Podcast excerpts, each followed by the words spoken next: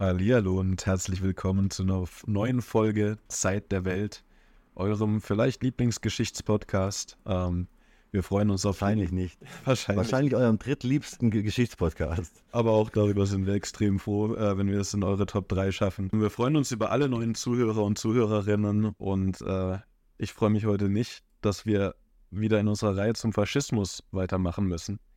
Ich bin bin erst aus dem Sommerurlaub gekommen, total entspannt, ähm, dachte, ich könnte den ganzen Faschismus hinter mir lassen und endlich mal äh, in eine neue Richtung vorstoßen. Wir haben dann ja auch ein paar Folgen dazwischen zu verschiedenen Verschwörungstheorien von Miguel Serrano, einem antisemitischen Hitlerverehrer aus Argentinien gemacht und haben drei interessante Folgen zu den Freimaurern mit Manuel aufgenommen. Grüße gehen nochmal raus an Manuel.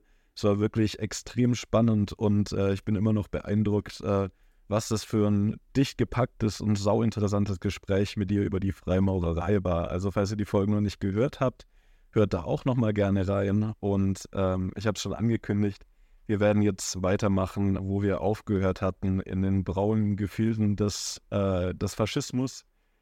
Ja, Jojo, du hast heute was vorbereitet. Erzähl doch mal.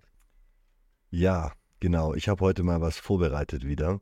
Äh, mir ist nämlich aufgefallen, als ich unseren Folgenplan mal durchgegangen bin, dass wir jetzt ein bisschen vom Thema abgekommen sind aus unserer großen Faschismusreihe und wir ja ganz viele Sachen aufgemacht haben, ganz viele Fässer.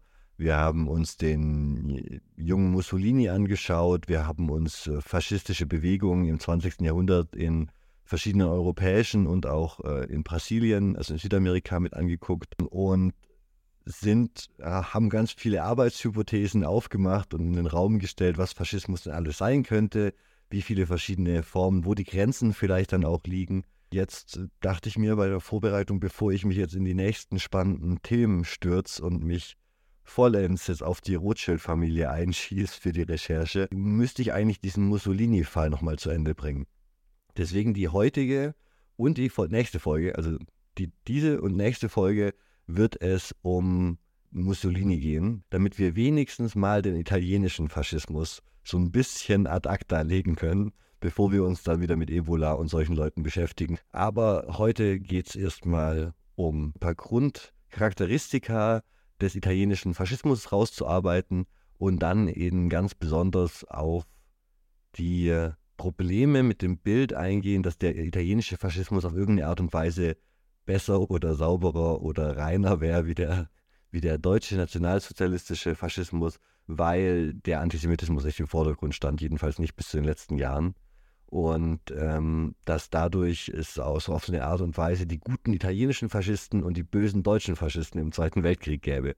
Und äh, das ist nicht nur ein, ein Bild, das von außen vielleicht so auf Europa geworfen wird, sondern auch ein Selbstbild, das in Italien ganz konkret zelebriert wird und zu dem wir dann besonders in der, in der zweiten, im zweiten Teil ähm, kommen werden. Es wird um Äthiopien gehen, es wird um Jugoslawien gehen, es wird um Lebensraum im Mittelmeer für die Italiener gehen, Spazio Vitale, Lebensraum im Mittelmeer. Und es wird dreckig. Und es wird sehr unangenehm, ja. Also es ist wieder also kle- kleiner Disclaimer für alle, die sich jetzt an die äh, letzten Folgen gewöhnt haben, in denen wir selten über Mord und Totschlag gesprochen haben. Äh, heute geht es wieder um Krieg und um Faschismus in Italien und um all die schrecklichen Seiten davon. Also seid gewappnet. Na, danke auch. Genau. so viel zur Einleitung. Also äh, wir haben letztes Mal aufgehört mit Mussolini äh, nach seinem Marsch auf Rom und seiner Ernennung 1922 zum italienischen Ministerpräsidenten ohne irgendeine Wahl. Er wird, er wird vom König und vom, von der Regierung äh, einfach nur, weil er mit ein paar zerlumpten Kriegsveteranen auf Rom marschiert, wird er einfach zum Ministerpräsidenten erhoben. Und dabei auch noch Diese- extrem hoch gepokert hat, ne? Genau, die, die- diese, dieser, dieser Bl- Bluff von ihm äh, führt einfach zu großem Erfolg und diese blinde Tat, ohne wirklich nachzudenken und zu planen, die der Faschismus ja irgendwie auch immer mitproklamiert, diese futuristische Tat, die über allem steht, weniger nachdenken, mehr tun, ne? Ähm, das hatte er bei ihm damals auch, wurde vom, sage ich mal, vom Establishment dankend angenommen, um sicherzustellen, dass es keine linke Revolution gibt in Italien, äh, um sicher zu ge- gehen, dass die Syndikalisten, den Mussolini ja vor ein paar Jahren selber noch angehört hatte zu dem Zeitpunkt, nicht zur führenden Macht in Italien werden, dass es keine großen Arbeiterstreiks geht und die bestehenden Mächte haben es eben als gut befunden zu sagen, dieser faschistische Führer, der da jetzt gekommen ist, der scheint der, die sicherste Wahl zu sein, um das Land irgendwie zu befrieden und zu vereinigen. Wie kommen die darauf? Welche das für eine gute Idee? Das Ganze führte dann relativ schnell zur Gründung des großen faschistischen Rates in Italien, der es Mussolini ermöglichte, persönliche Kontrolle über alle politischen Landschaft, also über die politische Landschaft Italiens auszuüben. Die Zensur der Presse, die Beschränkung der Bürgerrechte und die Stärkung der faschistischen Partei sowie die Entfaltung von paramilitärischen Kräften waren dabei zentrale Instrumente, mit denen Mussolini Schritt für Schritt seine Macht festigte. Durch die Errichtung einer Einparteiendiktatur war jetzt, aber die Errichtung einer Einparteiendiktatur war nur ein Teil von Mussolinis Vorhaben. Er hat in den 30er Jahren, nachdem er dann schon einige Jahre an der Macht war, seine Grundideologie des Faschismus in einer Schrift niedergeschrieben, nämlich La Dottrina del Fascismo, die Doktrin des Faschismus. Und die habe ich mir als Hörbuch angehört in den letzten Tagen nochmal in Vorbereitung hier auf die Folge. Ist tatsächlich ein kleines Buch im Vergleich zu meinem Kampf tatsächlich, hat eher so was Manifestartiges. Und äh, im Endeffekt ist es nicht großartig tolle Literatur. Mussolini hebt vor allem drei Grundfesten oder Pfeiler seiner Idee des Faschismus hervor, nämlich Erstens den extremen Nationalismus, zweitens das autoritäre Führerprinzip mit ihm an der Spitze, also der Staat über alles und der Führer über dem Staatsführungsfigur als Reinkarnation dieses Staates quasi auch absolutes Führergehorsam und die Betonung des Willens zur Macht. Also eine, Nietzsche, eine Idee von Nietzsche, aus der Philosophie von Nietzsche, die hier von Mussolini entwendet und quasi äh, plakativ auf seine eigenen Ideen angewandt wird. Äh, ich fand es dabei sehr spannend, dass Mussolini seine Doktrin eben erst Jahre nachdem er an der Macht war und es den faschistischen Großrat schon gab, quasi erstmal verschriftlicht und so veröffentlicht hat. Und äh, Hitlers Mein Kampf im Vergleich dazu eben viel ausufernder ist, viel mehr auf ähm, aktuelle Pressesachen eingeht und ähm, also Mein Kampf auf jeden Fall, da mal einen direkten Vergleich zu machen, wäre auch mal eine ganz interessante Folge, denke ich, zwischen äh, Mein Kampf und der Dottrina del Fascismo. Aber ja, dafür haben wir heute leider nicht die Zeit, denn wir wollen noch ein bisschen weiterkommen und nicht die ganze Zeit nur über die Publikation jetzt von ihm reden. Ähm, ist ja jetzt auch mal spannend. Im Zuge von der Machtkunst. Hm, es ist natürlich auch mal spannend zu sehen, wie sich eine faschistische Oppositionsbewegung praktisch zur Regierungspartei mausert und was das dann auch bedeutet, wenn eine Partei, die eigentlich nur auf den Straßenkampf vorbereitet ist und zur Tat zu schreiten, ähm, wie es sehr gelingen soll, eine handlungsfähige Regierung aufzubauen und die faschistischen Ideen, die ja vor allem aus der Tat bestanden und wenig ideologisch unterfüttert waren, jetzt so einen ganzen Staat lenken sollen. Da bin ich jetzt gespannt, wie das gelungen ist. Es war zum einen wurden erstmal alle anderen Parteien verboten, also ähnlich wie in Deutschland später gab es eben eine Einparteiendiktatur. Ähm, es gab Massenpropaganda, interessant. Wir müssen bei, in Italien immer mitdenken, dass es eigentlich auch formal noch ein Königreich war. Es war das faschistische Königreich Italien. Es gab den König noch, der äh, Mussolini da hat gewähren lassen, beziehungsweise im Spannungsverhältnis der Macht stand mit Mussolini, aber er darauf gehofft hat, dass eben die alten Werte durch Mussolini gewahrt und Italien endlich zu der Weltmachtstellung kommt, die es seit dem 15. Jahrhundert verloren hatte, quasi als, als führende Macht im Mittelmeerraum irgendwie mit ihren Stadtstaaten. Dabei gab es eine interessante Ästhetisierung von Politik in dieser Zeit in Italien unter Mussolini, wo die faschistische Partei tatsächlich sehr konsequent Kunst, Propaganda und öffentliche Inszenierung von Aufmärschen und so weiter benutzt hat, um eine einheitliche neue Identität, eine faschistisch italienische Identität zu schaffen und ähm, Teile der Bevölkerung zu mobilisieren für diese neuen nationalistischen Ideen. Das ist auf jeden Fall gelungen. Und so Ideen wie das Fasche-Symbol und das Zeigen des äh, römischen Grußes, also das, was man später dann als Hitlergruß kennt, sollte eben im öffentlichen Raum eine ganz klare Identifizierung mit dieser neuen Idee begründen. Also da geht es ganz viel um Branding und wir, wir, übernehmen Sachen, die vielleicht sowieso schon so ein bisschen populär sind. Und wir, wir sorgen aber dafür, dass im öffentlichen Raum wir uns anders grüßen, also wie die Freimaurer ihren Geheimgruß haben, den da, ne, so, den, den man dann nur erfährt durch die Imitation. Es ist das Gegenteil von einem Geheimgruß. Es ist diese, diese öffentliche, der Körper wird zur Standard für eine politische Meinung. Egal was du anhast, wenn du Hitlergruß machst, weiß jeder, wo du stehst politisch so. Und das sind auf jeden Fall auch Sachen, ich weiß jetzt die Linken, die Kommunisten hatten, glaube ich, keinen öffentlichen, die hatten ihre Slogans, die hatten ihre roten Fahnen, die hatten quasi, äh, was diese Massenbewegung angeht, ein eigenes Branding, ein ganz klares, ne? Aber die Faschisten haben diese ganzen Ideen aus dieser kommunistischen Massenbewegung genommen und nochmal ein bisschen verfeinert und verbessert. Und gerade so eine Idee wie der Hitlergruß ist natürlich eine geniale Idee.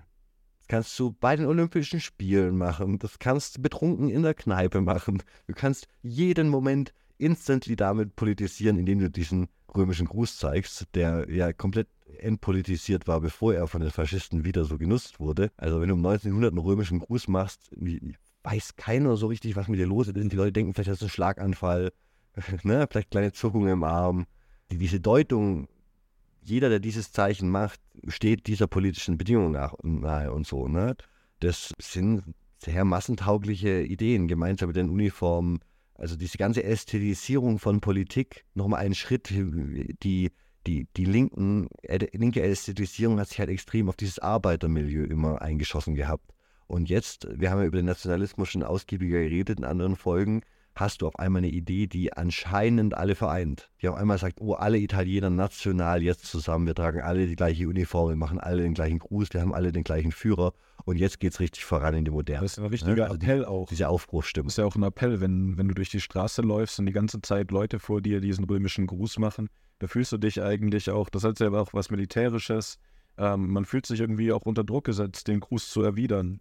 Das ist äh, wahrscheinlich. Genau, ist eigentlich so, so ein Mitmach. Äh, ja, das, ne? also, das führt extrem zur Gruppenbildung, ne? weil es ja auch so ein Erkennungszeichen ist, dass man für die gleiche Idee einsteht, vielleicht das gleiche Ziel verfolgt und die gleichen Dinge mag. So wie wenn sich zwei äh, Leute mit dem gleichen Fußballtrikot irgendwie auf der Straße begegnen oder vom gleichen Verein, das schafft irgendwie gleich mal so einen, einen gemeinsamen Punkt, einen gemeinsamen Fleck Erde, auf dem man steht. Und äh, das war, denke ich, ganz wichtig für die faschistischen Bewegungen, genau. diese Einheit zu schaffen und sich gegenseitig zu erkennen zu geben und das offen zur Schau zu stellen und Leute anzurufen und zu sagen, hey, wieso läufst du da an uns vorbei? Wieso machst du nicht mit? Liebst du dein Land nicht? Liebst du deine Nation nicht? Liebst du deine Nachbarn nicht? Wir sind doch ein Land. Zeig mir diesen Gruß ja. und ab geht's. Genau, sei, sei Teil davon. Und, und äh, in, in diesem Rahmen wurden natürlich dann auch die ganzen Gewerkschaften verboten, ähm, ich habe es ja schon mal erwähnt, in, in, Deutschland später bei dem Verbot der Gewerkschaften und dem, der Gründung dieser Einheitsgewerkschaft unter, unter der Führung der NSDAP äh, wurden die ganzen Gewerkschaftsgelder auch konfisziert von den Nazis und dann verwendet, um VW zu gründen. also VW einfach mit geklautem Gewerkschaftsgeld gegründet. Das muss man hier in dem Rahmen nochmal erwähnen. Und in Italien, wir haben schon mal drüber geredet, über die Fiat-Brüder oder wer das war, die Großindustriellen, die den Faschismus auch mitgefördert haben zu der Zeit weil es eben die große Möglichkeit, als große Möglichkeit galt, die Energien, die sonst im, aus der Volksmasse dem Kommunismus zufließen würden, anders umzuleiten in ein nationales Projekt. Und damit nimmt man eben die Führerfigur in Kauf, auch als Aristokrat. Ja, ich habe hier ähm, ein schönes Zitat von Mussolini noch rausgesucht, nämlich äh, unsere Doktrin enthält nichts Neues, Faschismus ist das Ergebnis der Krise unserer Zeit. Wir hätten ihn auch Irrationalismus taufen können. Ja, ja, man. Und dieser Punkt, dass die Doktrin an sich nichts Neues enthält, aber eben eine neue Kombination von schon bestehenden Dingen ist, ein Rebranding, eine Ausweitung, eine Neuverwendung von Ideen, die die Linke und der Kommunismus über Massen entwickelt haben, umgewandelt in der modernen Zeit mit diesen Arbeitsmassen eben auch in den Fabriken. Ja, auf einen, einen Nationalismus gebrandet und einen Führer und, und eine Unterwerfung unter das Kollektiv. Es ist auch natürlich auch der, der italienische Faschismus, ist ein Gegenkonzept zu äh, dem Individualismus, den, den wir in den westlichen offenen Gesellschaften heute so praktizieren, weil dein Leben natürlich nur so viel wert ist, wie du deinem Staat quasi lieferst. Ja, alles im Staat, nichts außerhalb des Staates oder so in der Art äh, hieß aber auch so eine Parole der Faschisten. Ähm, der Staat ist alles und die Individuen konstituieren ihn letztendlich, aber haben sich der großen Idee des Staates äh, unterzuordnen und zu verpflichten. Denn wenn sie nicht dafür sorgen, dass der Staat weiter existiert nach den faschistischen Ideen, dann wird er untergehen und dann ist das eigene Leben auch nichts mehr wert. Genau. Äh, in dem Zuge noch ein zweites Zitat von Mussolini. Der Staatssinn wächst im Bewusstsein der Italiener. Die fühlen, dass allein der Staat der unersetzliche Garant ihrer Einheit und ihrer Unabhängigkeit darstellt, dass allein der Staat in der Zukunft das Weiterbestehen ihres Geschlechtes und ihrer Geschichte gewährleistet. Ja, ja ich denke. Das hat er 1929 geschrieben, äh, im Oktober. Genau. Also da, tatsächlich äh, fand ich, als ich jetzt ein bisschen in Mussolinis äh, Aufzeichnung und so ein bisschen reingestöbert habe, quer gelesen und geguckt habe, so in den spannenden Zeiträumen, was schreibt er da? Schreibt er eigentlich relativ offen darüber, dass jetzt der Faschismus keine krass neue Erfindung ist und dass jetzt auch jetzt äh, tatsächlich die Doktrin noch gar nicht so feststand am Anfang, so selbst nach dem Marsch auf Rom und dann, äh, dann natürlich auch noch viele Sachen getestet werden und, und ne, Ideen der Futuristen, Ideen von verschiedenen ehemaligen Weggefährten von ihm und, und äh, Ideologen der Zeit auch da Einfluss finden. Aber Führerprinzip, absoluter Staat, müssen auf jeden Fall sein. Der Körperkult wird auch in Italien ganz hoch gehalten, also diese Idee, die, die, die körperliche Überlegenheit von Italienern irgendwie zu demonstrieren während Olympia- oder Fußballweltmeisterschaften oder so. Äh, das äh, kennen wir ja sehr gut dann später aus Deutschland. Ja, die Idee, auf die sie sich auch berufen haben in ihrer Ideologie, war ja auch Rom. Und die römische Idee beinhaltet ja auch viele ästhetische Aspekte, den Körperkult und äh, muskulöse Statuen, ähm, die ja das Heroische abbilden und für die italienische Idee letztendlich vereinnahmt werden, die Mussolini da propagiert. Ja, auf jeden Fall. Und das Ganze hört sich bis jetzt noch so ein bisschen nach so einem kulturellen rundum Reformierungsprogramm an. Ja, also wir haben natürlich einen ganz extremen Abbau des Rechtsstaates. Wir haben Verbot von Gewerkschaften, wir haben ein Verbot von Zivilgesellschaft in zunehmendem Maße, dann Vereine und andere Sachen auch verboten. Und äh, wir haben eine Gleichschaltung auf die Linie der Nationalismus im Bereich der Bildung, im Bereich des Sports, im Bereich der Tagesplanung, der Medien, in allen Bereichen. Ja, also das ist schon eine ganz schön, ganz schön allumfassende Transformation, die da auf eine Art und Weise ange, angestrebt wird. Auf der anderen Seite scheinen all diese Maßnahmen nach innen gerichtet zu sein. Es gibt gleichzeitig den, den Vektor, der auch nach außen zeigt, auch beim italienischen Faschismus schon. Und der wird heute gerne, vor allem von Mussolini-Fans, im Nachhinein unter den Teppich gekehrt. Und äh, da geht es um Lebensraum. Und zwar die Eroberung von Lebensraum und die kriegerische Expansion Italiens ähm, und dem Konzept der Spazio Vitale, des äh, Lebensraums. Und der führt die Italiener nach Afrika als erstes. Natürlich, wohin sonst? Wir fangen mal vorne an, glaube ich. Kannst du das Skript aufrufen? Ja, ich hab's da. Oh, ich, ich habe nämlich ein paar Bilder drin, Ach. die wir besprechen können. Ach du meine Güte. Äh, genau. Oh je, äh, es sind zwei Bilder das eine von 1880, das andere von 1913, das jeweils den afrikanischen Kontinent darstellt und die Gebietsansprüche verschiedener Mächte und verschiedener existierender Staaten oder zumindest Gebietsverbünde. Und man sieht, 1880 einen bunten Flickenteppich, auch viele Bereiche komplett unbesiedelt, unbeansprucht, bestimmt 30 verschiedene, 40, 50 verschiedene Kleinstgebiete in verschiedenen Farben und äh, 33 Jahre später sieht man den afrikanischen Kontinent in drei, vier, fünf Farben strahlen und äh, klargezogene Grenzen zwischen den Staaten noch nicht alle so, wie wir sie auch heute kennen und auch noch nicht so viele gerade Linien, aber eine deutliche Verteilung und äh, ja, Umverteilung. Und ja, und viele der Grenzen, die wir jetzt in 1913 dort so sehen, sind heute tatsächlich immer noch so oder sind quasi zwischen 1880 und 1913 geschaffen worden und sind heute noch die Grenzen der Nationalstaaten in Afrika äh, wo äh, sich dann viele moderne Konflikte auch äh, auf dem Kontinent einfach aus, aus dieser Grenzziehung zu, zu diesen Zeiten ähm, ergeben. Was, worauf ich hier mit, der, mit dem Bild hinaus will, ist der Scramble for Africa, wie das auf Englisch so schön heißt, der großen Aufteilung Afrikas unter den europäischen Kolonialmächten. Oh. Und der hat extrem spät stattgefunden. Also wenn du die Karte von 1880 anguckst, hast du, Algerien ist französisch seit äh, Mitte des 19. Jahrhunderts, Du hast äh, die britische Cape-Kolonie im Süden, wo es schon die Kriege gab um, um Südafrika mit zwischen den Briten und den Zulu und den niederländischen Burensettlern dort. Aber generell, wie du beschrieben hast, es gibt, glaube ich, hunderte einzelne Königreiche und einzelne Staaten, die äh, über den afrikanischen Kontinent verteilt sind, noch 1880. Und dann gibt es eben die äh, Berliner Konferenz oder Kongo-Konferenz, wie sie auf Deutsch auch genannt wird, 1884, 85 in Berlin, wo ganz Afrika eigentlich aufgeteilt wird unter europäischen Mächten. Auch wenn sie dort quasi noch nicht sind, auch wenn sie dort noch keine Besitzungen haben, wird der gesamte Kontinent 1884, 85, also das ist quasi fast, fast 1900, ausgehendes 19. Jahrhundert, so aufgeteilt. Und da kriegen dann die Deutschen auch ihre, ihre Kolonialansprüche quasi durchgedrückt für, für die afrikanischen Kolonien. Äh, und die It Italiener lassen sich eben auch Teile von Ostafrika zusichern, zum Beispiel Somalia, Eritrea und äh, große Teile von Äthiopien, vom heutigen Äthiopien. So. Daher rühren erstmal grundsätzlich die Gebietsansprüche der Italiener äh, für Ostafrika, das Horn von Afrika in der Kolonialzeit.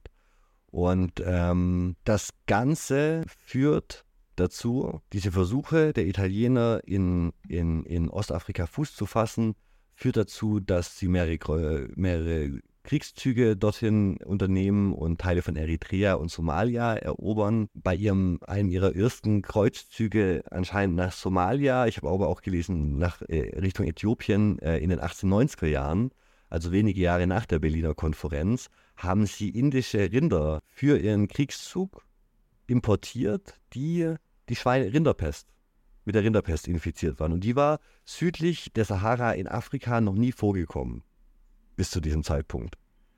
Die Italiener haben anscheinend eine Schlacht verloren. Diese drei Rinder wurden erbeutet und haben dann zu einem der größten Massensterben in der Geschichte Ostafrikas geführt, in dem 90 Prozent aller Viehbestände gestorben sind. Autsch. Und das musst du dir in einer Region vorstellen, wo gesamte Volksgruppen als äh, pastorale äh, Hirten hauptsächlich von ihren Tieren leben, von Rindern. Ja, ähm, diese Rinderpest ist dann äh, in den 1890er Jahren äh, durch Ostafrika bis runter nach Südafrika, bis sich dann irgendwann ausgebrannt hatte, galoppiert und hat da Viehbestände vernichtet und zu einer der großen Hungersnöte Äthiopiens geführt von 1888 bis 92, bei der Millionen von Äthiopien verhungert wird. Also im Rahmen der Hungersnot und der Seuche danach. Das heißt, es gab schon eine extreme Entvölkerung dieser, dieser ganzen Gebiete und eine extreme Krise dort, äh, bevor wir von diesen ganzen kriegerischen Auseinandersetzungen reden werden, die jetzt in den nächsten Jahr, Jahrzehnten dort quasi auftreten, die, die Teil der heutigen Folge sind. Aber das fand ich ganz interessant bei der Recherche, das wird oft nicht so richtig erwähnt, aber diese riesige Rinderpestseuche, die da Ostafrika entvölkert hat vorher, hätten sie meine Quarantäne mit ihren Rindern gemacht, die italienische Armee, wenn sie danach schon die Schlacht verlieren.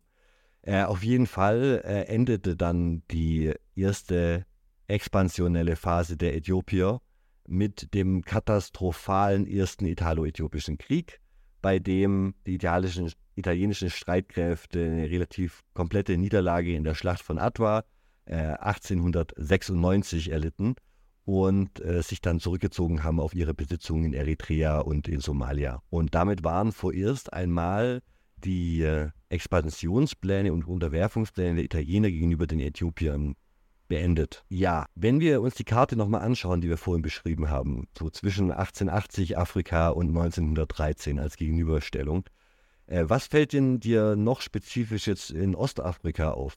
Du siehst den gelben Fleck. Der ist ganz klein, ist links und rechts ganz groß, ja. Ja. Ja, das ist Äthiopien. Und Äthiopien hat sich quasi in dieser Zeit, in der der Rest von Afrika unter den europäischen äh, Mächten aufgeteilt wurde, extrem vergrößert. Das ist deutlich zu sehen, ja. Und ohne jetzt, ja, und ohne jetzt, und hat so ungefähr die Größe, die wir heute von Äthiopien kennen, erreicht in der Zeit. Und ohne jetzt zu tief in äthiopische Geschichte einzusteigen, ja, die super, super Kurzfassung ist, Äthiopien ist eines der ersten Reiche, das christlich wird. Mhm ähm, quasi nachdem das frühe Christentum nach Syrien und nach Ägypten und die Kopten als ganz frühe Christen und so in Ägypten sich ausbreitet, wird Äthiopien, das sowieso äh, schon mit Beta Israel eine große jüdische Gemeinschaft hatte in Äthiopien mit längerer Tradition vorher, dann auch eines der frühen christlichen Königreiche und hat seine eigene orthodoxe Kirche. Deswegen hatte Äthiopien immer wieder so eine Sonderstellung in der Geschichte und wurde dann auch nach der, also hatte gute Beziehungen mit Byzanz zum Beispiel und hat äh, zum Beispiel eine Invasion für den byzantinischen Kaiser gestartet nach Jemen, um dort jüdische Aufständische zu bestrafen, die alle Christen getötet haben. Kleiner, kleiner Exkurs. Also da gab es auf jeden Fall Beziehungen, aber generell hatte Äthiopien immer einen Sonderstatus und ab der Expansion des Islam im 7. Jahrhundert war Äthiopien dann aber auf einmal umgeben von islamischen Königreichen. Die äh, Äthiopier hatten dann eine Zeit, wo sie sich ganz in die Berge zurückgezogen haben und äh, sich konsolidiert haben. Es gab diese Zeit der, der Prinzen. Und dann gibt es Menelik II., der dieses Land quasi vereinigt und auf der Basis von diesem Anspruch auf Einigkeit auch große Expansionszüge innerhalb äh, des heutigen, was wir heute als Äthiop den äthiopischen Staat kennen, unternimmt und viele Bevölkerungsgruppen einfach eingliedert und unterwirft, die wir heute auch als Teil des Staates Äthiopiens ansehen, als die Oromo oder, oder andere Stämme. Ja, wie hat er denn das finanziert, diesen Kriegszug? Was schätzt du denn, Mimi? Sklaverei. Ja, korrekt. Mit Sklaverei und Elfenbeinhandel hat der gute Mann es geschafft. es ist immer, ja, ja, feudales Königreich, äh, das sich da eben ausbreitet. Aber was sich äh, eben sehr gezielt und erfolgreich der Unterwerfung durch europäische Kolonialmächte widersetzt hat. Es gibt dann ein paar britische Expansionen, um Geiseln zu befreien, die der äthiopische König nimmt später und viel hin und her im 19. Jahrhundert auch, auf das wir jetzt nicht im Detail eingehen müssen. Aber was mir aufgefallen ist und besonders spannend ist, ist, dass es eine besondere Beziehung zwischen Japan und Äthiopien gab im 19. Jahrhundert. Und damit hatte ich nicht gerechnet, tatsächlich. Ich bin auch überrascht. Ja, Japan hatte ja im 19. Jahrhundert so ein bisschen eine ähnliche Geschichte wie Äthiopien, wenn man darüber nachdenkt. Also Japan hatte eine extrem geschlossene Gesellschaft mit ihrem Kaiser, eine sehr traditionelle japanische Gesellschaft. Da müssen wir weiter darauf eingehen, wie man sich das so ein bisschen vorstellt. Ne?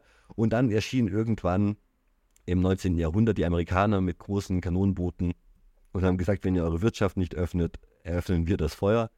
Und haben, was damals als Gunboat Diplomacy äh, bekannt war, die Japaner dazu gezwungen, sich dem Welthandel und der Weltmarkt quasi zu öffnen. Und dann hatten die Japaner genau zwei Optionen. Entweder sie äh, werden wie die meisten anderen asiatischen Staaten und Nationen zu der Zeit eben Teil von irgendwelchen Kolonialreichen der Europäer. Oder sie machen etwas, was keiner bis dahin geschafft hatte, nämlich eine rapide Erneuerung. Und das ist die Meiji Restoration. Das ist diese Zeit, wo innerhalb einer Generation, eigentlich innerhalb 30 Jahren, Japan von einem feudalen Staat mit allen Strukturen und Technik aus dem Mittelalter zu einem Land äh, wird, das dem es gelingt, im russisch-japanischen Krieg die Russen zu schlagen. Also sie werden zum quasi die Italiener schlagen, äh, die Äthiopier schlagen die Italiener und die Japaner schlagen die Russen. Und damit ist Europa schockiert und vielen fällt so ein bisschen die Maske aus dem Gesicht und sie sagen, ja, was ist denn jetzt mit unserer White Supremacy? Es kann ja wohl nicht sein, dass irgendwie so ein, ein europäisches Großreich wie die Russen äh, gegen die Japaner verliert. Das war im, im Selbstbild der sehr rassistischen Kolonialpolitik eigentlich nicht denkbar. Und dann gleichzeitig die gleiche Geschichte für Äthiopien, als dort die Italiener verloren hat, haben, wurde das äh, natürlich mit Argwohn beobachtet von den anderen Mächten auch wurde sich über die Italiener lustig gemacht, aber es wurde gleichzeitig auch gesagt, das, kann, das sollte eigentlich nicht passieren. Das schlecht, setzt ein schlechtes Zeichen für unsere anderen kolonialen Untertanen. Das ist so. Und dann haben spannenderweise die Japaner und die Äthiopier das ähnlich gesehen und haben gesagt, Moment mal, vielleicht sollten wir mal gemeinsam uns unterhalten und gucken, was, was da draus werden könnte. Ich habe hier ein Bild für dich ins Skript eingebaut. Das ist die äthiopische Delegation in Samurai-Klamotten. Verrückt. Ja, und äh, die Japaner haben zum Beispiel dann an die Äthiopier 60.000 Gewehre und 6 Millionen Patronen verkauft, die sie von den Russen im russisch-japanischen Krieg erbeutet haben. Und äh, wo sie dachten, da haben die Äthiopier vielleicht gute Verwendung für, falls die Italiener nochmal wiederkommen. Ne? Es gab diplomatische Verhandlungen zwischen, zwischen den beiden Ländern und Freundschaft und Handelsvertrag wurde dann 1927 äh, verfasst weiterer Vertrag wurde dann 1930 ratifiziert, nachdem japanische Beamte jemanden gefunden hatten, der Aramarisch sprechen konnte. Hm. Also wir reden hier von scheinbar drei Jahren, in denen jemanden finden mussten, der Japanisch und Amharisch gesprochen hat. Aber auch sehr spezifische Wünsche.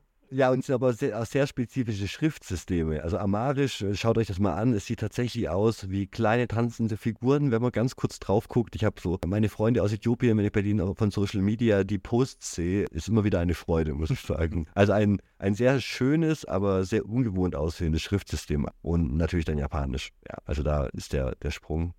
Stelle ich mir auf jeden Fall groß vor. Haile Selassie, über den wir gleich noch reden werden, hat 1931 dann auch selbst äh, eine Delegation nach Japan gesendet, um die japanische Armee zu inspizieren und zu lernen, wie Äthiopien sich ähnlich wie Japan in der Meiji-Restauration eben modernisieren könnte.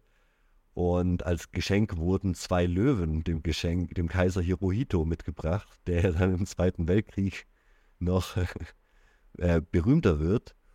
Also der, der, der der Kaiser Hirohito, der die Japaner als Gottkaiser im Zweiten Weltkrieg dann geführt hat, hat seine Löwen auf jeden Fall von Haile Selassie geschickt bekommen. The Lion of Judah. Ja, genau. Im Jahr 1934 einigten sich die Äthiopier und äh, Japan auf ein Bewässerungsprojekt. Dieses Projekt sah vor, dass 100.000 japanische Pflanzer bei der Bewässerung rund um den Tanasee helfen würden. Und ähm, ich weiß gar nicht, ich glaube, zu dem Projekt kam es dann nicht mehr. Ich glaube, das wurde nur geplant und nie umgesetzt. Und was ich mit am spannendsten fand, ist, dass, dass es einige Spekulationen über eine königliche Hochzeit der beiden Herrschaftshäuser geplant war. Dazu kam es dann im Ende nicht mehr, vor allem durch externen Druck durch westliche Länder wie zum Beispiel Italien, die Bedenken hatten, wie sich das auf die White Supremacy auswirken würde, wenn, wenn jetzt auf einmal erfolgreiche, nicht kolonialisierte Länder miteinander wirtschaftliche Beziehungen eingehen und vielleicht auch irgendwie kooperieren. Ja, diese Entwicklung und die Nähe von Japan zu Äthiopien führen unter anderem dazu, dass es einen Geheimpakt zwischen Italien und den Briten gibt. Am 14. Dezember 1925 unterzeichnet das faschistische Regime, also das Mussolini schon drei Jahre an der Macht, einen Geheimpakt mit London, um die italienische Vorherrschaft in der Region Ostafrikas zu stärken. London erkannte in diesem Vertrag an, dass das Gebiet von italienischem Interesse sei und stimmte dem italienischen Ersuchen zu, eine Eisenbahnverbindung zwischen Somalia und Eritrea zu bauen, also geradewegs durch Äthiopien. Das sollte eigentlich geheim gehalten werden, das Abkommen sickerte dann aber an die Presse durch und gab zu großer Empörung in Frankreich und Äthiopien über diese Pläne, aber der Krieg hing ab dieser Veröffentlichung auf jeden Fall für alle klar ersichtlich am Horizont. Italien war auch in Libyen aktiv. Libyen war ja Teil bis zum Ersten Weltkrieg des Osmanischen Empires, so Tripolitania und Cyrenaica als Provinzen der Osmanen. Und äh, während des Ersten Weltkriegs wurden die Gebiete teilweise schon von italienischen Truppen besetzt. Die sind dann aber, mussten sich zurückziehen nach Ende des Ersten Weltkrieges und haben dann 1923 angefangen, dort einen Eroberungskrieg gegen die einheimische Bevölkerung einfach zu führen, weil sie auch der Meinung waren, Libyen sollte eine italienische Kolonie sein. Dieser Krieg hat zum Tod von einem Viertel der Bevölkerung in Cyrenaica, der östlichen libyschen Provinz, geführt. 225.000 äh, Menschen. Insgesamt nicht so dicht bevölkert, also es waren genau 25 Prozent der Gesamtbevölkerung. Und als weiterer Teil der kolonialen Strategie haben dann sie weitere 100.000 Beduinen aus Cyrenaica vertrieben und dann dort das Land an italienische Siedler vergeben. Nett von ihnen. Also kom komplett Entvölkerung und dann äh, Weitergabe des Landes. Wow. Genau. Dementsprechend hatten die Italiener jetzt ein bisschen Blut geleckt und waren der Meinung, sie müssten eben diese große Schande ihres ersten verlorenen Krieges in Äthiopien wieder gut machen, indem sie jetzt endlich mal einen erfolgreichen Krieg in Äthiopien schaffen. Und äh, mit diesem ganzen Spazio Vitale und Lebensraumgelaber von Mussolini war es natürlich sinnvoll, dann zu sagen, jetzt, wo die Japaner auch noch mit den Äthiopiern kooperieren, ist es allerhöchste Zeit, dass wir unsere Vorherrschaft am Horn von Afrika durchsetzen und uns jetzt quasi die Kolonien holen, die uns zustehen, als neues römisches Reich oder wie auch immer. Mussolini hat in einem nicht unterzeichneten Artikel in Popolo d'Italia seine Meinung zu Äthiopien die er hier Abyssinia nennt, einmal sehr deutlich ausgedrückt. Willst du es mal vorlesen? Ich habe das N-Wort zensiert. Die Abyssinier sind keine N-Wort. Sie betrachten sich als Semiten. Außerdem würde der Faschismus niemals die Rassenfrage aufwerfen. Nicht einmal die Zivilisation ist das Ziel, das Italien im Auge hat. Auch die Zivilisation wird nur eine Folge der italienischen Politik sein. Die wesentlichen Argumente, die absolut unwiderlegbar sind, sind zwei.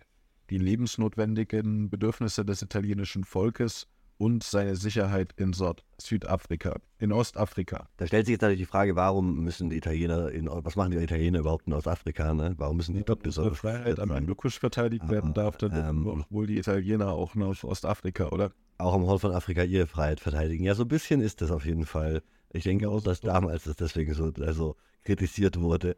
Ähm, und wer hat Äthiopien zu dieser Zeit, als Mussolini diese Sachen schreibt, eigentlich regiert? King Selassie, also ja, genau. Selassie äh, der ähm, erste. Haile Selassie. Genau, also Haile Selassie wurde am 23. Juli 1892 in einem kleinen Dorf namens Eyersa Goro in Äthiopien geboren. Sein Geburtsname war Tafari Makonnen. Und Ras Tafari, Ras ist quasi der Adelstitel in Äthiopien und sein erster Name ist Tafari. Das heißt, Rastafari heißt einfach nur König. Also wenn du jemanden König Paul nennst, wäre das ein bisschen wie Rastafari. Also als wo dieser Begriff der Rastafari herkommt überhaupt. Sein Vorname mit seinem königlichen Titel. Ähm, und Haile Selassie ist dann sein Thronname, den er annimmt, nachdem er später den Thron übernimmt. Der Tafari Makonnen, Rastafari, Haile Selassie, alles die gleiche Person erhielt äh, eine Bildung als junger Adeliger, wie das damals üblich war, am Hof. Die haben quasi in einem sehr feudalen System quasi die jungen Adeligen wurden alle am Hof des Kaisers trainiert, um dann Teil der Verwaltung zu werden, persönliche Verbindungen aufzubauen und so weiter, zu lernen, wie man herrscht im Endeffekt. 1910 wurde er dann Regent des Landes, während die eigentliche äh, quasi Formalherrscherin die, die Kaiserin war, die sich aber vor allem um religiöse Sachen gekümmert hat, eine religiöse Funktion inne hatte. Und äh, er setzte vor allem auf Reform und Modernisierung in Äthiopien und hat äh, sich dafür eben eingesetzt, dass Äthiopien auch Teil der nicht Vereinigten Nationen, wie es die UN damals, dem, dem Völkerbund wurde und sah sich eben jetzt als gleichzeitig feudaler Herrscher auf der einen Seite, auf der anderen Seite der Erneuerer in Äthiopien, der versucht, das Land ähnlich wie in Japan auf die aktuelle, moderne, also auf den Stand zu bringen, wo man quasi nicht mehr an die Idee kommt, irgendwelche Kolonialisierungspläne zu entwerfen, ja. Und äh, sieht sich jetzt mit der italienischen Kolonialpolitik konfrontiert. Ja, der Krieg schien unvermeidlich. Deswegen ordnete unser eben besprochener Rastafari, unser Kaiser Haile Selassie, äh, eine allgemeine Mobilisierung der äthiopischen Armee an. Alle Männer und Jungen, die einen Speer tragen können, sollen nach Addis Abeba kommen. Jeder verheiratete Mann soll seine Frau mitbringen, die für ihn kocht und wäscht. Jeder unverheiratete Mann bringt jede unverheiratete Frau mit, die er finden kann, um für ihn zu kochen und zu waschen. Frauen mit Babys, Blinde und Menschen, die zu alt und zu gebrechlich sind, um einen Speer zu tragen, sind davon befreit. Wer nach Erhalt dieses Befehls zu Hause angetroffen wird, wird gehängt. Klingt extrem. Das ist mal eine Mobilisierung. Das ist mal eine freiwillige Mobilisierung und äh, eine. Ai, ai, ai, ai, Ja, äh, am Ende bestand die Armee der Äthiopier aus ungefähr einer halben Million Männer, äh, 500.000 Mann die aber oft noch mit, ähm, mit Speeren und Bögen bewaffnet waren. Also wir haben vorhin gehört schon, dass die Japaner ungefähr 60.000 Gewehre verkauft hatten. Sie hatten, glaube ich, insgesamt 1 bis 200.000 Gewehre. Ähm, einige kamen davon spannenderweise auch ähm, aus Deutschland. Zum Beispiel hat äh, das deutsche Nazireich an die Äthiopier, weil die Italiener sich gegen den Anschluss Österreichs gewehrt haben und da Einwände erhoben haben, haben die Deutschen den Äthiopiern 10.000 Mausergewehre und 10 Millionen Schuss geliefert. Ja, super. Das ist so eine ganz komische Zeit nach dem Ersten Weltkrieg, vor dem Zweiten Weltkrieg, in der wir da gerade sind, wo noch nicht klar ist, wie genau die Linien des Zweiten Weltkriegs verlaufen werden. Und wo quasi Italien mit England gemeinsam Pläne macht, als wäre es noch das 19. Jahrhundert für die Erweiterung eines Kolonialreiches gleichzeitig sich aber schon die Grenzen und Verbünde des Zweiten Weltkriegs so ein bisschen abzuzeichnen versuchen. Die Sowjetunion hat spannenderweise die Italiener unterstützt in der Hoffnung, sie als Verbündete gegen die Nazis zu gewinnen, weil die Nazis ja die Äthiopier beliefert haben. Ne? Und die Engländer waren natürlich auch erstmal pro Italien. Das heißt, wir haben eine ganz, ganz verrückte Gemengelage, wo die Sowjetunion die Faschisten in Italien unterstützt, gemeinsam mit den Engländern, äh, mit dem englischen Kolonialreich gegen die Äthiopier, die von den Deutschen und den Japanern unterstützt werden mit Waffen. Seltsame Allianzen. Es gab auch einige, äh, wenn wir bei diesen seltsamen Allianzen sind, ich fand es erwähnenswert, dass es auch einige internationale Freiwillige gab, die auf äthiopischer Seite gekämpft haben. Äh, die wurden dann von der italienischen Propaganda immer extrem hochgehalten als Beweis, dass die Äthiopier ja nur gewinnen, weil so viele Ausländer bei ihnen kämpfen würden ähm, oder Erfolge erzielen. Aber tatsächlich äh, waren die Zahl eigentlich sehr wenig. Es waren halt Piloten oder so Spezialisten größtenteils. Es gab, ich mal vor, ungefähr 50 ausländische Söldner, die sich den äthiopischen Streitkräften angeschlossen haben, darunter französische Piloten, äh, ein trinidadischer Pilot, äh, eine schwedische offizielle Mil Militärmission unter Hauptmann Viking Tam, ein Weißrusse namens Fyodor Kon Konovalov, der quasi in der, in, der, in der zaristischen russischen Armee gekämpft hat, und ein tschechoslowakischer Schriftsteller, Adolf Pase, Palesak, der darüber auch ein Buch geschrieben hat, das man lesen kann. Glaube ich, ich habe mal ein bisschen reingelesen, ist, glaube ich, ganz unterhaltsam. Boah, es war eine wilde Zeit, ne? Ja, dazu kamen mehrere österreichische Nazis, die, nachdem die deutschen Nazis Österreich angeschlossen hatten, nicht mehr in Österreich bleiben konnten und dementsprechend sich auf Seite der Äthiopier gegen die Italiener im Krieg gefunden haben. Ja, äh, auch eine Gruppe belgischer Faschisten und der kubanische Söldner Alejandro del Valle kämpften für Haile Selassie. Oh, ich bin immer verwirrt. Das heißt, wir haben eine super Lust. Ja, ja, nee, es wird auch, es wird auch immer klarer werden in der heutigen Folge, befürchte ich. Je mehr ich mich da reingegraben habe, desto lustiger wurden so in den Details dann solche Fakten, wo ich, wo, wo ich dann dachte, Moment, Moment mal. Moment. Auf jeden Fall kämpfen da ein paar versprengte belgische Faschisten, österreichische Nazis, kubanische Freiwillige, eine schwedische Militärmission, zaristische Offiziere und äh, französische Piloten bei Haile Selassie mit in der Mini-Luftwaffe, die hat mit, glaube ich, fünf Flugzeugen oder so. Ähm, genau. Interessant. Wow. Der Krieg beginnt am 3. Oktober 1935. An diesem Tag überschreiten italienische Truppen von Eritrea aus die äthiopische Grenze und sechs Tage später erklärt der Völkerbund gegen die Stimme Italiens Italien formell zum Aggressor Mitte November treten dann Wirtschaftssanktionen gegen die Italiener in Kraft. Aber neben Einschränkungen im Finanzbereich wird vor allem, werden vor allem spezielle Güter für den Handel mit Italien gesperrt. Ein Ölembargo gibt es aber allerdings nicht. Dementsprechend können die Italiener weitermachen. Also das erinnert mich doch in manchen Punkten an so europäische äh, Embargo-Politik, die eben damals schon in den 1930er Jahren eigentlich so praktiziert wurde ne, als Abstrafung. Der Krieg war bei der italienischen Bevölkerung sehr beliebt. Die Mussolinis Missachtung des Völkerbundes als Beispiel für italienische Größe genommen. Selbst wenn Mussolini bereit gewesen wäre, den Krieg zu beenden, wäre dieser Schreck in, in Italien sehr unpopulär gewesen. Callis, ein Autor, der darüber geschrieben hat, schreibt, Besonders nach der Verhängung von Sanktionen im November 1935 erreichte die Popularität des faschistischen Regimes ungeahnte Höhen. Die erste Offensive der Italiener wird durch eine äthiopische Gegenoffensive überrascht. Und äh, das stoppt die Italiener für einige Wochen.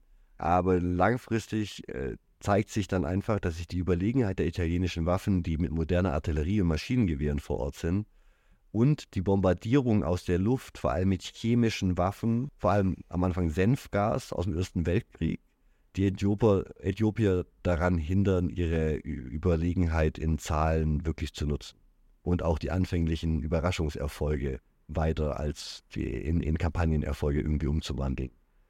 Ähm, ja, und die Bewaffnung bestand eben aus sehr wenigen Maschinengewehren. Viele hatten noch Schwerter und Speere. Und Mussolini hatte schon zehn Jahre, also ein Jahrzehnt tatsächlich seit seiner Machtergreifung damit verbracht, in Ostafrika Giftgas anzusammeln.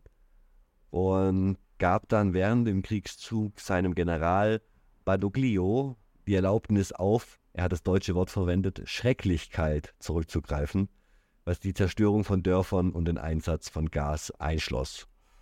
Das Ganze dann am 28. Dezember 1935, nachdem die Äthiopier mit ihrer Weihnachtsoffensive erste Erfolge quasi erzielen konnten gegen die vorigen It äh, Italiener. Am 20. Januar begann dann die große Offensive, die zweite große Offensive der Italiener mit ungefähr 350 bis 400.000 Mann, 30.000 Fahrzeugen, 250 Flugzeugen und äh, diese Ansammlung ist die größte jemals in einem Kolonialkrieg versammelte Armee. Wenn wir das mit anderen Kolonialkriegen äh, vergleichen, das sind einfach Größenordnungen, wie wir das eher dann später aus dem Zweiten Weltkrieg kennen, von, von, von, von, den, von den Größen. Und Haile Selassie schreibt hier einmal sehr eindrücklich, was dann passiert ist. Es war zu der Zeit, als die Operationen zur Einkreisung von Makale stattfanden, als das italienische Kommando aus Furcht vor einem Rückzug das Verfahren anwandte, das sich jetzt vor der Welt anprangern muss. An Bord der Flugzeuge wurden spezielle Sprühvorrichtungen installiert, die es ermöglichten, einen feinen, tödlichen Regen über weite Gebiete zu sprühen. Gruppen von neun, 15, 18 Flugzeugen flogen einen, aneinander, sodass der Nebel, der von ihnen ausging, eine kontinuierliche Schicht bildete. Auf diese Weise wurden ab Ende Januar 1936 Soldaten, Frauen, Kinder, Vieh, Flüsse, Seen und Weiden ununterbrochen mit diesem tödlichen Regen durchtränkt. Um systematisch alle Lebewesen zu töten und die Gewässer und Weiden noch sicherer zu vergiften, ließ das italienische Kommando seine Flugzeuge immer wieder überfliegen. Das war ihre Hauptmethode der Kriegsführung. Ja, und äh, zusätzlich zu diesem Einsatz von chemischen Waffen, der sehr an den Ersten Weltkrieg erinnert, aber da eben eine, mit, mit den Flugzeugen und so eine Weiter, Weiterentwicklung der Techniken des Ersten Weltkrieges ist in den 30er Jahren. Äh, und Giftgas wird ja in dieser Art im Zweiten Weltkrieg eigentlich gar nicht mehr eingesetzt. Das haben die Italiener in den 30er Jahren aber anders gesehen. Sich dagegen sämtliche Konventionen und entgegenzusetzen und diese Anordnung von Mussolini, dass sein General eben zu Schrecklichkeit greifen soll. Ja, hat, hat dann äh, dazu geführt, dass die Italiener nicht nur äh, chemische Waffen eingesetzt haben, sondern auch ganz gezielt Massaker an der Zivilbevölkerung verübt haben, unschuldige Menschen, Zivilisten äh, und äh, einfach generell Menschen, die im Weg ihrer, ihrer Truppenbewegung standen, misshandelt haben. Militäroperationen dieser Art wurden von Mussolini ganz konkret unterstützt, der seinem General in Bezug auf die Vergeltungspolitik erklärte, dass wir, Zitat, durch den Ex Exzess und nicht durch Mangel sündigen müssen. Nach der Proklamation des Imperiums, also des italienischen Imperiums, wurde Rodolfo Graziani zum Nachfolger Badoglios als Vizekönig ernannt von Äthiopien und erreichte im italienischen Besatzungsgebiet mit Billigung Roms eine Terrorherrschaft. Am 8. Juli 1936 bewilligte Mussolini dem Vizekönig den gezielten Massenmord auf an Zivilisten. Zitat, ich autorisiere Ihre Exzellenz noch einmal systematisch mit einer Politik des Terrors und der Ausrottung gegen die Rebellen und die mitschuldige Bevölkerung zu beginnen und eine solche zu führen. Ohne das Gesetz zur Vergeltung 1 zu 10 kann man der Plage nicht in der nötigen Zeit Herr werden. Also wir reden hier von jedem toten italienischen Soldaten sollen 10 Äthiopier, Aufständische oder Unterstützer des Aufstands getötet werden. In der Folge eines Attentats auf den eben erwähnten Vizekönig Rodolfo Graziani im September 1937 wurde dann das Yekati-12-Massaker verübt. Etwa 30.000 unschuldige Menschen in Addis Abeba, der Hauptstadt Äthiopiens, wurden getötet und die Stadt versank laut Augenzeugenberichten in einem Meer aus Blut und Gewalt. Auch nach Grazianis Abberufung ging die italienische Besatzungsmacht weiterhin mit chemischen Kampfstoffen brutal gegen die, in Anführungszeichen, Rebellen vor. Außerdem wurde unter Vizekönig Amendo von Savoyen Aosta, dem Nachfolger von Graziani, ein rassistisches Apartheidssystem ausgebaut. Der, der Stand des Krieges war dann nach der zweiten Offensive, dass Addis Abeba erobert wurde. Durch die Gifteinsätze Dagegen konnte sich die äthiopische Armee nichts zur Wehr setzen. Sie hatten keine richtige Waffe dagegen, sie hatten keine Anti-Luft-Möglichkeiten, irgendwie die Flugzeuge abzuschießen in großem Maße. Und Lassie hat sich dann äh, ins Exil nach London zurückgezogen, hat vor dem Völkerbund eine vielbeachtete Rede gehalten, die den Angriff und eben die Methoden auch verdammt hat der Italiener. Aber im Endeffekt hat nichts sich verändert. Die Italiener haben Äthiopien besetzt und waren dann aber ähnlich wie die Amerikaner im Irak in einem Dauer-Guerilla-Krieg verwickelt. Mit Partisanen, mit Aufständischen. Sie haben es quasi nie geschafft, irgendwie komplett Kontrolle über das gesamte Gebiet irgendwie auszuüben. Und dementsprechend äh, wurden die Methoden immer rassistischer, immer radikaler und immer menschenverachtender, je länger sie dort Äthiopien besetzt haben in den 30ern. Und insgesamt kam infolge der italienischen Invasion von 1935 bis 1941, also in sechs Jahren, etwa 330.000 bis 760.000 Äthiopier ums Leben. Die Verluste der Italiener betrugen etwa 25.000 bis 30.000 Tote. Damit zählt der Abyssinienkrieg, also der zweite Italo-Äthiopische Krieg, neben dem Algerienkrieg zu den blutigsten militärischen Konflikten, die jemals in Afrika dokumentiert wurden. Wieso tust du mir das immer wieder an, Jola? Jojo. Und da ist, und da ist die, da, da ist die Viehpest von vorher noch gar nicht mit, mit einberechnet. Und das alles ist eben dieser, dieser fließende Übergang zwischen kolonialer Politik und faschistischer Politik danach. Im Endeffekt ist ja Lebensraum im Osten oder Spazio Vitale am, am, am Horn von Afrika oder so auch immer eine Art von kolonialer, kolonialer Ideologie, dem, dem Willen, da irgendwo Land zu nehmen und aber anstatt irgendwie wie, wie im Kolonialismus, die Engländer waren ja immer sehr gut darin, Vorwände zu finden. Sie mussten halb Afrika unterwerfen, um, den, um, den, um die Sklaverei zu beenden und so weiter, und um den Humanismus zu verbreiten oder wie auch immer sie das immer gerechtfertigt haben. Aber äh, dass im Faschismus das immer notwendig ist, diese Erklärung zu haben. Es geht einfach nur um darum, den Lebensraum für die eigene Rasse zu nehmen. Und der Einsatz von extremer Gewalt muss nicht mehr wie im Kolonialismus, der ein absolut schreckliches Scheiß ist. Ich versuche keinen Kolonialismus zu rechtfertigen. Ich sage nur, der Faschismus ist eine Stufe schlimmer, weil nicht mehr mal Rechtfertigung für irgendeine Öffentlichkeit notwendig ist, weil zu Hause alle gleichgeschaltet sind und weil äh, es kein, keine freie Presse mehr gibt, die sagen könnte, Moment mal, Vielleicht, vielleicht sollten wir aufhören, fremde Länder zu besetzen und Zivilisten zu töten mit Giftgas. Vielleicht. Äh, das Ganze wird noch, noch ein bisschen schlimmer, weil die Italiener natürlich sich gedacht haben, wenn wir schon dabei sind, hier einen Kolonialkrieg zu führen, dann müssen wir auch ordentlich ethnische und religiöse Konflikte ausnutzen und anstacheln unter der Zivilbevölkerung. Nee. Der, äh, doch. Und bereits im zweiten Libysch italienischen Krieg von 22 bis 32 in Libyen, worüber ich gesprochen habe, äh, vorhin, äh, hatte das faschistische Italien christliche Askari-Kolonialtruppen aus Eritrea gegen den muslimischen Widerstand eingesetzt und quasi gezielt äh, sowohl ethnische als auch religiöse Konflikte irgendwie hochzuspielen oder zu benutzen, um, um, um sicherzustellen, dass da keine Sympathisanten zwischen unterschiedlichen unter, unterworfenen Völkern quasi gibt. Im Äthiopienkrieg gab es die Division Libya, die wieder andersrum aus nordafrikanischen Muslimen bestand und die sich gezielt für die Gewalttaten der aus Eritrea stammenden Askaris rächen sollten. Verstehst du?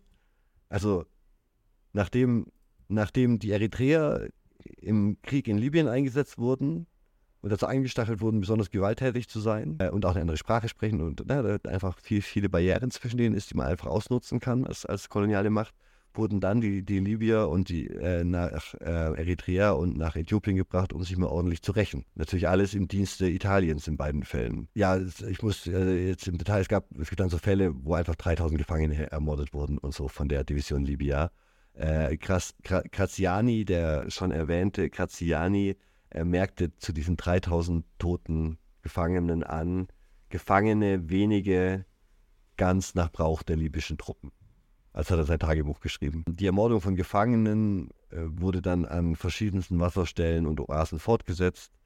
Und angesichts der Grausamkeit der Askari versprach General Nasi, der weniger radikal eingestellt war, als Graziani seinen libyschen Einheiten für jeden lebenden Gefangenen ein Kopfgeld von 100 Lire. Die Division Libya machte dann letzten Endes bei diesem General 500 äthiopische Gefangene, weil sie dafür Geld bekommen haben, die dann am Ende im Konzentrationslager der Nane interniert wurden. Nach Kriegsende erkannte Deutschland dann die Annexion Italiens an, um, Deutschland, äh, um Italien zu ermutigen, die Nazi-Aggression im Rheinland und auch die Unterstützung, äh, die Annexion Deutschlands äh, in den verschiedenen Bereichen in in Österreich und so zu unterstützen. Auch Japan begann mit Italien über die Anerkennung seiner Aktivitäten in Äthiopien und China zu verhandeln, quasi quid pro quo. Okay, wir akzeptieren euch in Äthiopien, dafür müsst uns, ihr uns in der Mandschurei und uns China unsere Besitzungen international anerkennen. Ja, ich habe noch ein Zitat, das das alles mal ganz kurz zusammenfassen könnte. Kannst du es einmal vorlesen? In der Militärgeschichte markierte der Abessinienkrieg den Durchbruch einer neuen, besonders brutalen Form der Kriegsführung. Italien setzte im großen Stil chemische Massenvernichtungswaffen ein und führte den bis dahin massivsten Luftkrieg der Geschichte. In dessen Rahmen wurden auch gezielt die Zivilbevölkerung sowie Feldlazarette des Roten Kreuzes angegriffen. Im italienischen Besatzungsgebiet errichtete Vizekönig Rodolfo Graziani Eine Terrorherrschaft, während der die Eliten des alten Kaiserreiches von den Faschisten systematisch ermordet wurden. In der Forschung wird in diesem Zusammenhang auch vom ersten faschistischen Vernichtungskrieg gesprochen, der mit der Anfangsphase des späteren deutschen Besatzungsterrors in Polen verglichen wird. Ja, das fand ich eine ganz gute Zusammenfassung, die das alles so ein bisschen auf den Punkt bringt. Und das ist jetzt, wir sind jetzt am Ende ziemlich angekommen der ersten Folge, wo es um darum geht, äh, wie, wie sauber war der italienische Faschismus. Und ich denke, dass ja, der vergessene Krieg in Äthiopien, über den eigentlich nie geredet oder groß nachgedacht wird, ist ein ganz dunkler Fleck in der Geschichte der in der italienischen Geschichte und der bis heute halt tatsächlich fast nicht aufgearbeitet wurde. Das ist das Schockierende. Also nach 45 bemühten sich dann die Äthiopier äh, um eine an die Nürnberger und Tokioter Prozesse angelegtes internationales Tribunal für italienische Kriegsverbrecher. Ne? Äh, klar, würde ich auch wollen. Und es scheiterte dann aber am, nicht nur am Widerstand von Italien, sondern auch vor allem an den westlichen Alliierten. Und bis heute wurde kein italienischer Täter jemals für die in Äthiopien begangenen Kriegsverbrechen belangt. Den systematischen Einsatz von Giftgas gestand Italiens Regierung erst 1996 offiziell ein. Und 1997 entschuldigte sich Italiens Staatspräsident Oscar Luigi Scalfaro in Äthiopien für das von 35 bis 41 verursachte Unrecht. Das heutige Äthiopien gedenkt mit zwei Nationalfeiertagen der faschistischen Fremdherrschaft, dem Märtyrertag am 19. Februar und dem Befreiungstag am 5. Mai. 2001 stießen Arbeiter bei Ausgrabungen im Norden Äthiopiens auf ein weiteres italienisches Waffendepot, in dem Senfgas vermutet wird. Addis Abeba forderte Rom auf, sich an ein internationales Waffenabkommen zu halten, in dem es den Standort der Waffenlager preisgibt und bei der Räumung hilft. Wie alle anderen Bitten der letzten Jahrzehnte wurde auch dieses von der italienischen Regierung zurückgewiesen. Also ja, nicht mal ihr Senfgas wollen sie ordentlich irgendwie sagen, wo sie das verbunden haben.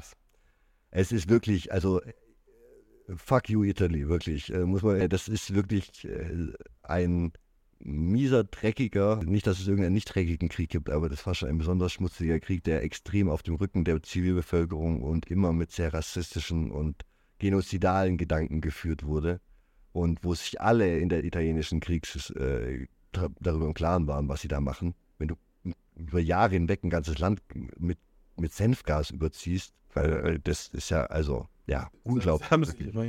Ich war extrem schockiert. Und ich Genozid das Ja, hat, hat ja, einmal hat sich die jetzige neofaschistische Regierung wird sich wahrscheinlich nicht entschuldigen, wenn man jetzt mal nachfragt bei denen. Das wäre mal interessant. Die werden die Entschuldigung zurücknehmen. Aber ja, wahrscheinlich. Genauso, die Entschuldigung nehmen sie zurück, aber ihr Senfgas nicht. Also, ja, ein schrecklicher Krieg, ein schreckliches, viele, viele schreckliche Kriegsverbrechen der Italiener, die ja nicht, nicht unerwähnt bleiben sollen. Und die, äh, ja, ich finde, selten thematisiert wird. Gerade auch, also, es gibt, man sieht Haile Selassie und Rastafari und was weiß ich immer wieder, aber dass er quasi König bei diesem extrem brutalen Krieg in Äthiopien war und dann ins Exil geflohen ist und so, man könnte zu seinem Leben und äh, ich würde tatsächlich vielleicht gerne mal eine Folge zur Rastafari-Bewegung und den ganzen unterschiedlichen Einflüssen aus quasi äh, Christentum, Judentum, Hinduismus und was da alles auf Jamaika zusammengeflossen ist, äthiopischen politischen Sachen aus den 30ern. Ist eine extrem spannende äh, Religionsgründung und ein äh, spannendes Amalgam. Und da müssen wir auf jeden Fall auch mal, mal irgendwann bitte, machen bitte, als kleinen Ausflug. Bitte mach's bald. ich kann nicht mehr. Alle, alle sind komplett fertig, unsere Hörer sind komplett fertig. Ja, also an unsere Hörer gerichtet, vielleicht noch so eine kurze Nachricht zum Abschluss. Ähm, wir, wir, lassen uns Zeit mit der Faschismusreihe, weil wir es anders nicht ertragen. Wir können das nicht so schnell durchballern. Wir müssen das äh, langsam und gediegen und vielleicht aufs nächste Jahr noch ausstrecken, dass wir das immer mal wieder dazwischen drin so eine Faschismusfolge machen. Weil wenn wir das alles auf einmal machen, dann ähm, gehen wir kaputt, glaube ich, da dran. Das ist nicht, nicht, nicht gut. Man, man kann nur so viele faschistische Autoren in einem Jahr lesen, bevor, bevor das Gehirn anfängt zu faulen. Ja, bitte, bitte mal, eine, mal wieder eine Pause und ein paar ermunterndere Folgen. Naja, trotzdem. Na, du warst für die lockere Kamasutra-Folge ja nicht da. Du hast die lockere Auflockerungsfolge ja verpasst, weil du im Urlaub warst. Da konnte ich das alles hinter mir lassen und mich über die Freimaurer freuen. Und ja, naja, aber über Albanien sollten wir auch mal eine Folge machen und deren verrückten Diktator, der das ganze Land mit äh, 175.000 Bunkern übersät hat in seiner Paranoia. Ähm, ja. Er war halt selber Ma Mann, der, der, der irgendwie Milizenmann und hatte Militär misstraut, weil die machen immer die Coups, also hat er ein Land ohne, ohne Militär mit nur Milizen geplant. Und dann muss man natürlich, äh, äh an jedes Wohnhaus muss halt der Block mit Akan dann, ne? Klar. Ähm. Ja, ich glaube, so viel zu dieser Woche. Ähm, wir haben, wir sind äh, keinen Schritt weitergekommen in der Faschismusdefinition, aber ich denke, wir haben äh, so ein bisschen die, zum Einstieg wenigstens den italienischen Faschismus äh, ein bisschen äh, intern uns angeguckt, was denn da die Maßnahmen waren und dann halt vor allem auf die externen äh, äh, aggressiven, expansiven, expansiven Kriege geguckt. Und die nächste Folge wird es dann um Italien im Zweiten Weltkrieg geben und um den Tod von Mussolini, endlich mal was Glückliches, was Schönes, über das wir uns freuen können. Ja. Aber genau, also jetzt haben wir ja quasi nur Italien bis vor dem Zweiten Weltkrieg. Also die, die waren dann bis 41 in Äthiopien, bevor dann äh, sie aus Afrika von den Alliierten rausgeworfen wurden. Ähm, Und der Tod von Mussolini aber ist dann der Aufhänger für die nächste Folge. Genau, der Aufhänger. Nein, aber das ist, ja genau, für die übernächste. Oh so viel dazu. Ähm, lass uns eine Bewertung da. Äh, nicht mehr. Teil, teilt uns aber vielleicht nicht die Folge. Teilt, teilt eine von unseren schönen Folgen oder diese Folge mit, euren Freunden. Wir haben Patreon, falls ihr uns unterstützen wollt, uns das Leben ein bisschen versüßen wollt, mit den, bei den bitteren Themen, mit denen wir uns hier auseinandersetzen die ganze Zeit. Ähm, aber, also ich habe bei der Recherche zum heutigen Thema was gelernt. Ich hoffe, hoffe ihr auch. Ich hoffe, du auch, Mimi. Trotz altes Schrecken. Gehört. Und ach, ja. Ja. Danke für dich. In diesem Sinne, bis nächste Woche. Macht's gut.